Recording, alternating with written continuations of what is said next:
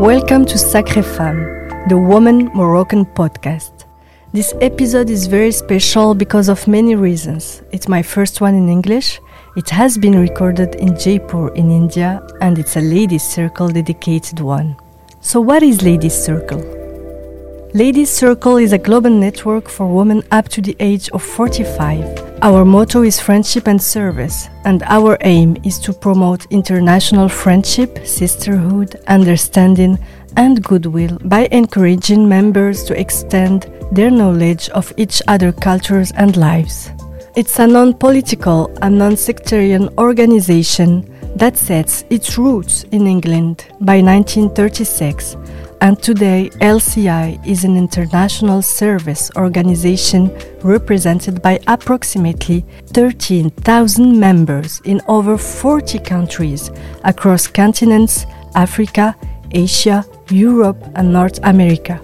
Every year, a country member organized the AGM, and for this year it was India, exactly in Jaipur, where more than 300 women from over the world shared four magical days full of meeting, laughters, sisterhood, and incredible vibes and moments.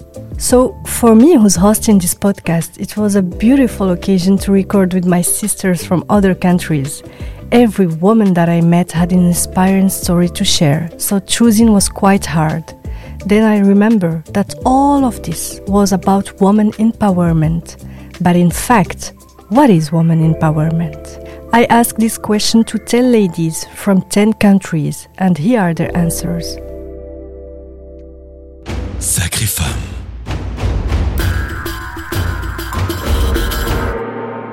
Hello, ladies. I'm Airi. I'm a new Ladies Circle International President I'm from Estonia and my club is uh, number five in Estonia. I'm very happy to be right now in India and doing this interview. And I'm sending the most of the warmest greetings to you, all the ladies. And empowered to grow, I think basically it means that we are, as my motto is, is a soul sister and we are connected. And that is, I want to say that we have to communicate and we have to share. I told my meeting today that my one call is if one club and one country will say that we was visiting the clubs and we communicated.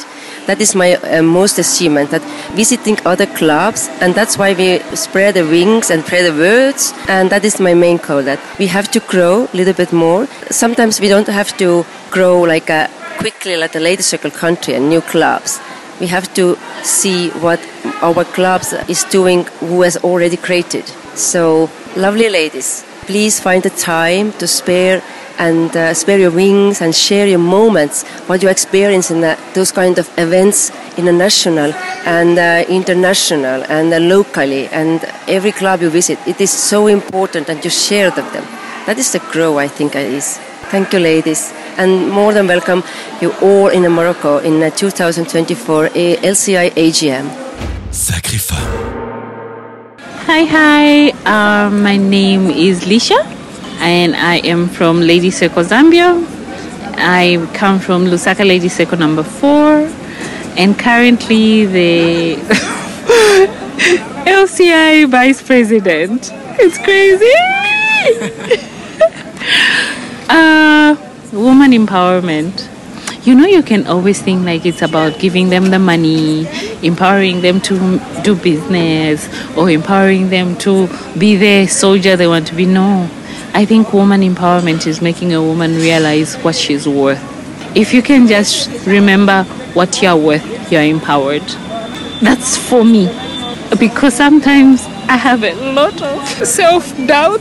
Empowerment the minute you know who you are and you love yourself you are the most powerful human being on earth. If you can stand in the mirror and say, I'm gonna do today, I'm gonna face today, women are powerful because you multitask, you do so much that no man can do. Sacrée femme. Hi, I'm Prachi Agarwal. I'm from India. I'm in Agora Club India. In fact, I'm the charter president. We have 13 uh, members so far. We've just uh, chartered on 20th of August. Women empowerment for me is when a woman feels that she can do anything in the world without any kind of a stopping factor, without when she thinks that the world is an oyster and she can just crack open anything. That's when I think a woman is empowered. And I truly think this is a woman's world. She can do what she wants, where she wants, how she wants, if she believes in herself. That's all there is. That's all the mantra that I believe in. Sacrée femme. Donc, je m'appelle Catherine, je suis du LCI 22 Bruxelles. Sinon, par rapport à ça, je dirais que pour moi, empowering euh, woman, c'est surtout euh, oser euh, se lancer, oser décider de quitter son petit confort et relever un nouveau défi. C'est pour moi ça quelque chose.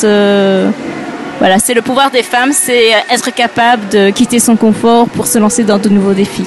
Sacrée femme. My name is Pavlina Flevodoma and I am from uh, Cyprus, especially from Paphos, uh, circle number five.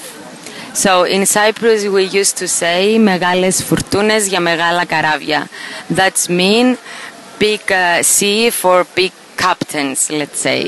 And I believe that uh, woman powers can be um, a very good captain and uh, a woman can do everything because women we are smart we are essential we are um, aesthetic we have the knowledge we have uh, education and uh, we can uh, lead a, a lot of things with uh, love and uh, dignity Sacrée femme. Hi, my name is Dikla Shemesh. I'm from Israel. I was LCI, uh, LC Israel president last year. And for me, woman empowerment is the power we have as a woman to do good things together for the community, make everybody become better, help the people who need assistance, and make good things in the world. Sacrée femme. Je suis Marie-Louise de Madagascar et je suis membre de la LC4 Madagascar. Et pour moi, le Women Empowerment, c'est d'abord c'est l'épanouissement de la femme. Tant que la femme n'est pas épanouie, on ne peut pas avancer. Et donc, on a besoin d'épanouissement pour pouvoir euh, faire la différence. Sacrée femme. Hello, Xenia Hachaturian Os from LC24 Brattvåg, Norway. Here, hello. So, what is the women empowerment for me? It is uh, being glad uh, on behalf of other women's success and support them and be helpful and not judge, being supportive, being there for them in, any minute of their life. That's women empowerment. Sacrée femme.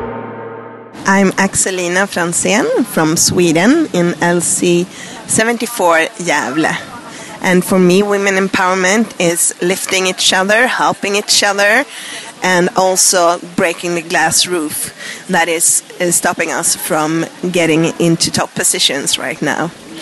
So that is women empowerment for me, showing each other love and caring for each other and helping each other grow. Sacrée femme. Kinza Spehi, membre du Ladies Circle Casablanca Océan 13, euh, dite le Club des Sirènes, ancienne présidente internationale euh, 2018-2019.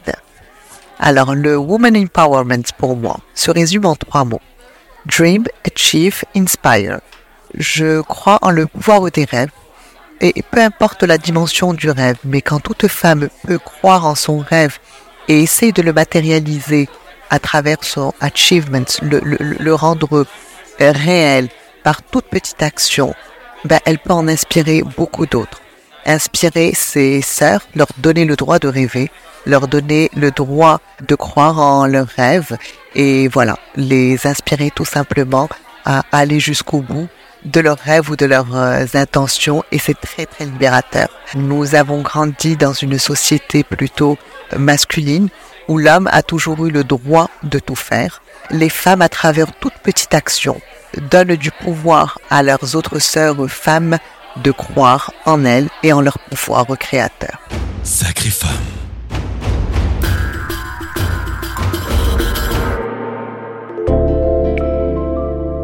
Despite of our different cultures, religions, education and background, we women share the same basis. It's all about loving ourselves, believing in our worth and supporting our sisters and their fight.